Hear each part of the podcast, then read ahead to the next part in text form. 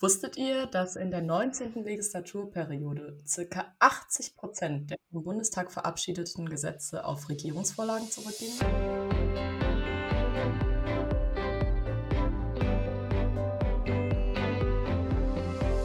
Und damit hallo und herzlich willkommen zu einer neuen Folge Drittstimme, dem Podcast zum politischen System Deutschlands. Wie auch die letzten Semester schon, jetzt auch wieder mit Marcel Witt, meiner Wenigkeit, Lara Boden und Herr Professor Dr. Marschall. Der Titel der heutigen Folge verrät es schon. Es geht um Parlamente. Entparlamentarisierung im Wesentlichen. Und zwar geht es dabei um die Diskussion, ob Parlamente im politischen Prozess an Bedeutung verloren haben oder verlieren. Ja, als Studentin oder Student der Politikwissenschaften oder vielleicht auch als politikinteressierte Person ist man schon mal über den Begriff, das Parlament sei ein Stempelkissen gestolpert. Beziehungsweise über diese Metapher, welche auch zum Beispiel im Zusammenhang mit China oder Russland, aber auch in Deutschland im Rahmen der Corona-Debatte angebracht wurde. Ja, mit dem Bild vom Stempelkissen oder im Englischen sagt man Rubber Stamp will man zum Ausdruck bringen, dass Parlamente nicht mehr entscheidend sind, sondern dass sie nur noch Entscheidungen, die anderswo gefällt werden, in irgendeiner Form nochmal bestätigen. Das ist etwas, was man natürlich ganz schnell in Verbindung bringen kann mit Parlamente, die, ja, wie China gerade angesprochen, vielleicht keine große Bedeutung spielen, weil das politische System selbst gar nicht demokratisch ist und die Parlamente so in den Mittelpunkt stellt, sondern vielmehr Präsidenten oder die Partei oder was auch immer. Das ist aber in solchen Systemen ja klar, mehr oder weniger, denn das sind nicht Demokratien, würden wir auch nicht erwarten, dass Parlamente in irgendeiner Form bedeutsam sind. Spannender ist es, dass diese Frage oder diese These vom Stempelkissen ja auch äh, für Parlamente in westlichen Demokratien verwendet wird mittlerweile. Da ist auch sehr viel Kritik dann dahinter, nämlich hier die Aussage, dass die Parlamente in unseren Demokratien auch gar nicht mehr die Rolle spielen, die sie vielleicht spielen sollten. Und da Parlamente ja zentrale demokratisierende Akteure sind, stellt sich damit auch die Frage, ob die Demokratie darunter leidet und ob es da nicht auch ganz problematische Entwicklungen gibt. Dahinter stehen ganz unterschiedliche Indikatoren und ganz unterschiedliche Faktoren. Da wollen wir mal einen leichten Einstieg wagen mit einem Thema, zumindest bei mir war das so in der Oberstufe, wo wir mal ganz klassisch eine, eine Debatte, eine Pro-Kontra-Liste geführt hatten. Und zwar geht es um mehr direkte Demokratie. Demokratie, Demos, das Volk. Ja, da denke ich jetzt sofort an die Schweiz und die direkte Demokratie in der Schweiz. Aber das gibt es ja auch auf Landesebene. Zumindest direkt demokratische Elemente sind dort auch vorgesehen. Beispielsweise war das ja bei Stuttgart 21 der Fall mit der Volksabstimmung.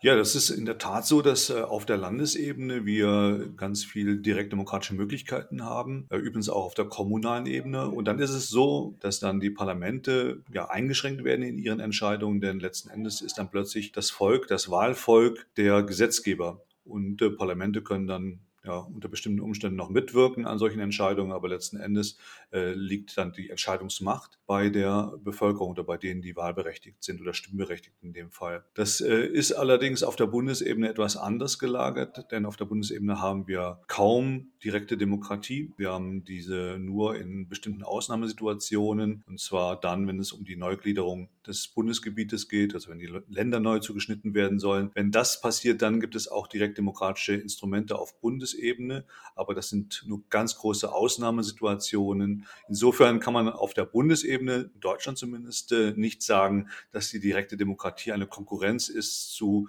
der Tätigkeit von Parlamenten im Bereich der Gesetzgebung. Was ich bei der Recherche für diesen Podcast herausgefunden habe, was keine Ausnahmesituation ist, ist die Übermacht der Regierung bei den Gesetzesinitiativen, wo man schon von einer Exekutiv Exekutivierung, schwieriges Wort, der Gesetzgebung spricht. In der 19. Wahlperiode hatten wir das so, dass 488 Gesetzesvorlagen von der Bundesregierung kamen, vom Bundestag 97, vom Bundesrat 132. Da findet ja schon ein ziemliches Ungleichgewicht statt. Hat das eine gewisse Notwendigkeit oder ist das jetzt alles halb so wild und die, die Statistiken kann man so nicht für sich sprechen lassen, sondern wir müssen da mehr analysieren für? Ja, vielleicht ist es halb so wild, insofern, als dass wir ja in einer parlamentarischen Demokratie leben, in einer parlamentarischen Regierungsform. Und da ist es so, dass äh, die Regierung sehr dicht mit dem Parlament auch kooperiert. Es gibt ganz äh, viele Verbindungen zwischen Regierung und Parlament, insbesondere parlamentarischer Mehrheit. Und in dem Zusammenhang ist es nicht ganz überraschend, dass die Regierung hier auch im legislativen Bereich sehr stark kooperiert mit der parlamentarischen Mehrheit und hier sogar auch äh, initiiert. Das Grundgesetz sieht das übrigens vor. Das Grundgesetz erlaubt äh, tatsächlich, dass die Regierung auch äh, Gesetze einreicht. Also die Gesetzesinitiative liegt nicht nur beim Bundestag. Übrigens auch noch beim Bundesrat, sondern sie liegt auch bei der Bundesregierung. Und insofern ist das etwas, was durchaus vom Grundgesetz gewollt ist, dass die Regierung Gesetze einbringen kann. Und an der Stelle wird schon deutlich, dass diese Begriffe, die wir immer verwenden, Exekutive oder Legislative, nicht immer so ganz gut passen wollen. Also die Regierung ist natürlich exekutiv tätig, das heißt, sie führt Gesetze aus, aber sie ist durchaus auch im Bereich der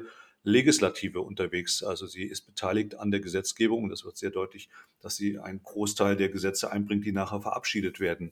Das ist äh, zum einen, wie gesagt, durchaus systemimmanent, also das passt in die Idee der parlamentarischen Regierung hinein. Zum anderen zeigt es schon ein wenig, dass die Regierung selbst sehr weit hineinreicht in das Feld der Gesetzgebung, das ja normalerweise das parlamentarische Feld ist. Und da kann man durchaus auch kritisch drauf schauen, vor allen Dingen, wenn es dann so starke Formen annimmt, wie das jetzt in den Zahlen ja deutlich geworden ist.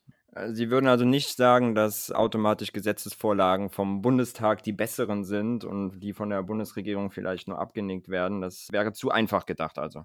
Das wäre einfach gedacht und zu einfach gedacht, denn es ist natürlich so, dass die Gesetze, die vom Bundestag verabschiedet werden, ja äh, auf der Grundlage vielleicht dann von Gesetzentwürfen der Regierung entstehen. Aber gleichzeitig hat der Bundestag, und das macht er intensiv, auch die Möglichkeit, äh, die Gesetze zu verändern, die Gesetzentwürfe zu verändern, die ihm vorliegen. Und das passiert durchaus. Es gibt da so eine Regel oder so ein eine Aussage einmal eines Fraktionsvorsitzenden früher der SPD, der hat mal gesagt, Gesetze kommen aus dem Bundestag nie so raus, wie sie reingekommen sind. Also da gibt es sicherlich noch Gestaltungsmöglichkeiten. Und dahinter steht natürlich auch äh, eine Beobachtung, die auch ein bisschen zeigt, wie stark und schwach auch Parlamente sind. Nämlich äh, die Gesetze werden ja gemacht, Gesetzentwürfe in der Ministerialverwaltung. Das heißt, hier ist es so, dass äh, tatsächlich der Bundestag nicht die gleiche Expertise-Einheiten hat, die jetzt die Regierung hat. Die Regierung greift auf die Ministerialbürokratie zurück und kann insofern hier auf äh, Expertinnen und Experten auch äh, rekurrieren, die in der Lage sind, in der Materie Gesetzentwürfe zu machen.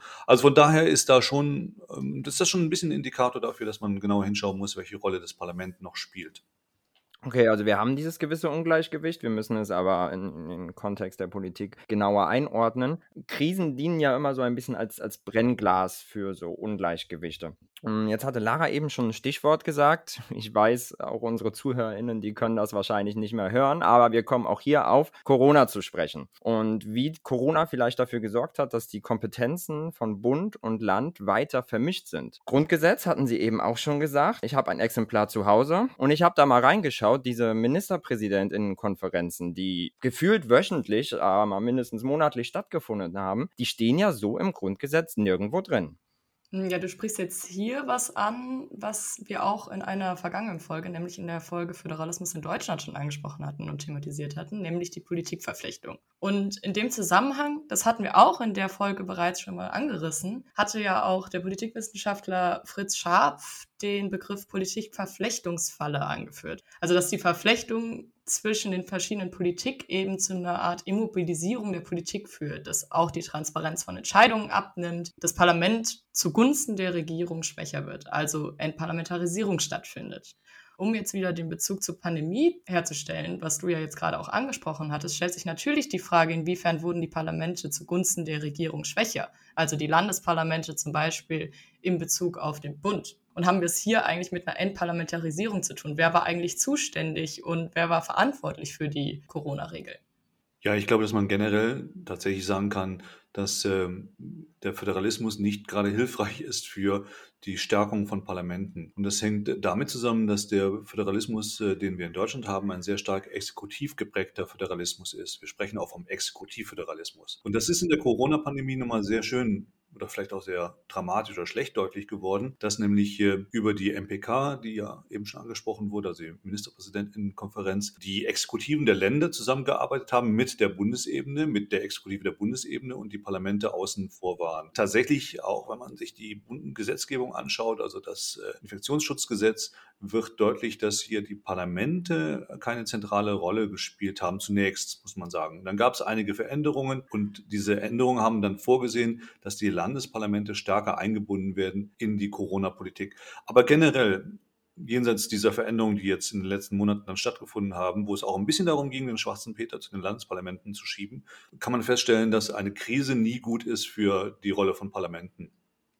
Während einer Krise ist es so, dass die Tendenz da ist, dass äh, man sich um die Exekutive schaut. Man möchte schnelle und braucht schnelle Entscheidungen und da erscheinen Parlamente oft nicht die richtigen Akteure, die richtigen Organe zu sein, um solche schnellen Entscheidungen herbeizuführen. Das ist äh, zum einen richtig, weil natürlich auch tatsächlich manchmal Notfallentscheidungen getroffen werden müssen. Aber ich glaube, es unterschätzt auch die Fähigkeit von Parlamenten, zügige Entscheidungen zu treffen. Und ja, letzten Endes ist es auch, glaube ich, im Laufe der Pandemie deutlich geworden. Das geht auch nicht so, dass man Entscheidungen nur über Exekutiven trifft. Die MPK ist ja nicht ein jetzt sehr beliebtes Organ geworden, sondern da gab es ja auch sehr viel Kritik. Die Parlamente sind wieder wichtiger geworden und das zeigt, dass auch in Krisen die Legitimation durch Parlamente ganz entscheidend ist. Und von daher haben Parlamente reagiert und es gab eine ganze Reihe von kleineren, größeren Parlamentsreformen jetzt seit Beginn der Pandemie, die ein, als Antwort zu verstehen sind auf äh, diese Exekutivlastigkeit, die wir in der Krise gesehen haben. Auf jeden Fall hat es die Parlamente zurück auf die auch mediale und bürgerliche Tagesordnung gebracht. Wir gehen einmal zu Norbert Lammert, äh, ehemaliger Bundestagspräsident von der CDU, für drei Legislaturperioden, ja, von 2005 bis 2017. Der hat 2014 in einer Rede vor vor dem Bundestag das Bundesverfassungsgericht in den Fokus gesetzt. Er hat da eine Rede zum richterlichen Aktivismus gehalten und er hat angefangen mit dem Statement, man muss nicht mit jeder einzelnen Entscheidung des Bundesverfassungsgerichts glücklich sein. Und er hat weiter die Beispiellosigkeit und die Wichtigkeit des Bundesverfassungsgerichts zur Machtbalance der Verfassungsorgane betont. Also dass das Bundesverfassungsgericht systemimmanent im demokratischen Verfassungsstaat ist. Ja, aber die Rede ging ja auch noch weiter. Er hat ja nicht nur die Beispiellosigkeit und Wichtigkeit des Bundesverfassungsgerichts hervorgehoben, sondern auch auf den gelegentlichen Ehrgeiz des Bundesverfassungsgerichts verwiesen, die geltende Verfassung durch schöpferische Auslegung weiterzuentwickeln in seinem Wortlaut. Weiter hat er dann auch noch darauf verwiesen, dass die Gerichte sich nämlich selbst auch immer wieder vergewissern müssten, ob sie die Grenzen, die sie bei anderen Institutionen verlangen, auch selber einhalten und dass praktisch in diesem Zusammenhang auch immer wieder diskutiert werden muss, ob die Verletzung der Grenzen zwischen der gesetzgeberischen Gestaltung und der verfassungsrechtlichen Kontrolltätigkeit gewahrt sind. Ja, ich finde, das ist eine wichtige Diskussion, ein wichtiger Punkt, äh, der hier angesprochen wird und den Lammert seinerzeit mal thematisiert hat, aber der auch heute noch gilt. Er legt den Finger in eine Wunde, die vielleicht gar nicht so für viele schmerzhaft erscheint oder sichtbar ist. Das ist die Frage, inwieweit ein Gericht tatsächlich auch nicht nur Recht spricht, sondern auch Recht setzt. Und das ist etwas, was erstmal gar nicht so intuitiv verständlich ist, denn man würde ja sagen, ja gut, Gerichte entscheiden auf der Grundlage geltenden Rechts und dieses Recht können sie ja nicht verändern dadurch durch. Aber tatsächlich ist Recht ja dynamisch und auch teilweise inter interpretierbar. Es gibt Widersprüche, die man auflösen kann und ähnliches. Und das äh, geht dann in den Bereich der Rechtsgestaltung auch schon hinein und nicht nur in die Anwendung von Recht. Das wird in einigen Situationen beim Bundesverfassungsgericht dann besonders deutlich, wenn wir dann wirklich von einem richterlichen Aktivismus sprechen müssen und nicht mehr von dem, was wir Judicial äh, Constraint nennen, also Self-Constraint, eine Zurücknehmung, ein Zurücknehmen des Gerichts und dass äh, das Gericht äh, akzeptiert und anerkennt, dass es einen Gesetzgeber gibt und das ist das Parlament. Und es gibt so ein paar Be Bereiche, ein paar Fälle, auch Entscheidungen, die sehr deutlich machen, dass hier das Gericht auch in den gesetzgeberischen Bereich hineinreicht äh, und greift. Situationen, äh, in denen beispielsweise das Gericht äh, klare Vorgaben macht an den Gesetzgeber, wie er das äh, Recht jetzt zu verändern hat, um bestimmten Fass Verfassungsprinzipien dann Genüge zu tun. Oder wenn äh, es Entscheidungen gibt, die doch sehr stark geprägt sind, nicht nur von der rechtlichen Frage, sondern auch von einer fachlichen Frage Frage, also ist es gut, was entschieden wurde und nicht nur ist es verfassungskonform. Also diese Situation, diese Entscheidung gibt es immer wieder. Und wenn das Gericht so entscheidet, dann ist das durchaus auch ein Hinüberreichen in den Bereich der Gesetzgebung des Parlaments. Wenn das äh, Überhand nehmen würde, dann wäre das problematisch. Wenn es Einzelentscheidungen sind, wo wir das beobachten können, dann ist das vielleicht in Ordnung. Aber das ist schon eine Gratwanderung zwischen dem richterlichen Aktivismus auf der einen Seite und der Zurückhaltung, die die Gerichte üblicherweise dann haben sollten, die aber gleichzeitig dann auch eingeschränkt wird, dadurch, dass Gerichte natürlich auch letzten Endes ein wenig Rechtsgestaltung machen müssen, weil Recht diffus ist und widersprüchlich. Wir wollen einmal die nationale Ebene verlassen und auf ein Thema zu sprechen kommen, was Sie ja auch in der Vorlesung Parlamente, die Sie jetzt in diesem Wintersemester wieder an der Heinrich-Heine-Universität geben, behandeln. Und zwar geht es da auch um parlamentarische Versammlungen, um transnationale Parlamente. Und zwei Sitzungen beinhalten auch das Thema die EU. Was wir alle schon mal gehört haben, ist diese Kompetenzverlagerung Richtung einer transnationalen Ebene. Inwieweit spielt denn die EU bei der Entparlamentarisierung eine Rolle? Eine große. Das ist äh, tatsächlich ein ganz wichtiger Faktor, der dazu führt, dass äh, wir von einer schwindenden Rolle, von einer schwindenden Macht von Parlamenten sprechen können. Das äh, war ja schon im Bereich des Föderalismus der Fall. Also da haben wir das ja schon thematisiert und äh, da war es ja tatsächlich auch schon so, dass wir gesagt haben, sobald mehrere Ebenen ins Spiel kommen, dann ist das schlecht für die Parlamente, insbesondere dann, wenn die Exekutiven die Ebenen einigermaßen gut koordinieren können und dazu äh, entsprechende Instrumente haben. Und das passiert nicht nur im Föderalismus, also im nationalstaatlichen Kontext, sondern das äh, passiert dann auch im europäischen Kontext und äh, allemal dann auch im internationalen Kontext. Und zwar deswegen, weil üblicherweise die Regierungen dann äh, in Bezug auf die Europäische Union, aber auch generell im Bereich der internationalen Beziehungen die maßgeblichen Akteure sind und Parlamente nicht derart mitgestalten können in den einschlägigen Gremien, das sind oft ja Ministerkomitees oder Räte, sind erst einmal Regierungen vertreten. Parlamente, die nationalen Parlamente sind üblicherweise dann nur beteiligt, wenn es darum geht, Entscheidungen dann abzusegnen. Da kommen wir wirklich in Richtung Rubber Stamp, wie am Anfang besprochen. Und sie haben in der Regel wenig Möglichkeiten, frühzeitig mitzuentscheiden. Die Europäische Union ist da ein bisschen anders, ein, ein Sonderfall, allein deswegen, weil wir in der Europäischen Union ja ein eigenes Parlament haben, das eine große Rolle spielt. Aber letzten Endes, wie gesagt, die nationalen Parlamente sind doch nur begrenzt vertreten und können auch nur begrenzt Einfluss nehmen auf die Entscheidungen, die dort getroffen werden. Also von daher führt die Europäisierung sicherlich zu einer Entparlamentarisierung auf der nationalen Ebene und dann auch auf der Länderebene nebenbei, weil auch die Landesparlamente, die Landtage da auch entsprechend weniger Möglichkeiten haben. Sie wird einfach aufgefangen durch äh, die Existenz eines Europäischen Parlaments, das ja nun auch, ja, wenn Sie so wollen, Beispiel ist für Parlamentarisierung und äh, mittlerweile ja auch ein eine große Rolle spielt. Sie wird ein bisschen kompensiert auch durch Mitspracherechte des Parlaments und auch des Bundesrates nebenbei, wenn es um europäische Entscheidungen geht. Aber letzten Endes ja, die Europäisierung führt zu einer Stärkung der Rolle der Exekutive, zu einem Mehrebenenspiel, zu einem Multi-Level-Game, Two-Level-Game, so ist es mal genannt worden von Putnam. Und dabei kann das Parlament von der Regierung ausgespielt werden. Diese Situation haben wir und die ist äh, durch Europäisierung relativ äh, ja, stark, aber nicht nur durch die äh, Europäisierung, sondern auch durch die Globalisierung. Jetzt haben Sie die Europäisierung und Globalisierung angesprochen, die zur Entparlamentarisierung führen können. Ich meine mich aber zu erinnern, dass auch innenpolitisch Entparlamentarisierung beispielsweise durch die Medien oder innenpolitische Akteure wie Verbände stattfinden kann. Was ich auch ganz interessant fand, ich habe mal davon gelesen, dass gerade so informelle Arrangements wie zum Beispiel ja, verschiedene Entscheidungsvorbereitungen im Koalitionsausschuss auch im Rahmen von Entparlamentarisierung diskutiert werden. Wie würden Sie das einschätzen, Herr Marschall?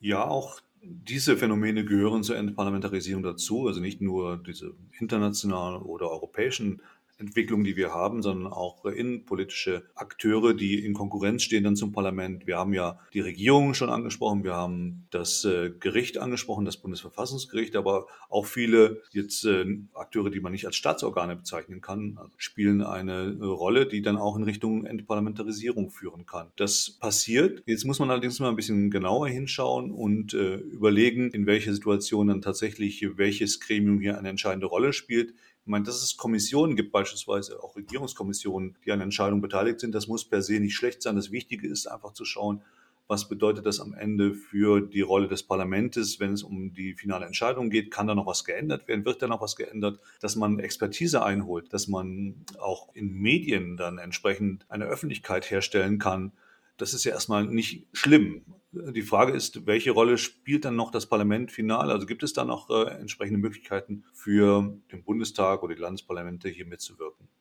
Das ist ein Punkt, den Sie ansprechen, der auch häufig als Gegenargument, also als Kontra zur Entparlamentarisierung erwähnt wird, und zwar, dass bei jeder Gesetzesvorlage, bei jedem Gesetzesvorhaben auch eine intensive Beratung dahinter steckt, die Gesetzesinitiativen immer wieder verändert werden. Bezüglich dieser Übermacht der Regierungsvorlagen ist es ja oft so, politische Realität ist, dass die Vorlagen meistens mit den Fraktionsspitzen abgesprochen werden, also Akteure, Akteurinnen aus der Mitte des Bundestags eng an diesen Regierungsvorlagen beteiligt sind, an allen Gesetzesvorlagen beteiligt sind, sodass aber ein, eine Gesetzesvorlage viele formelle Stufen beinhaltet, aber auch viele informelle Stufen.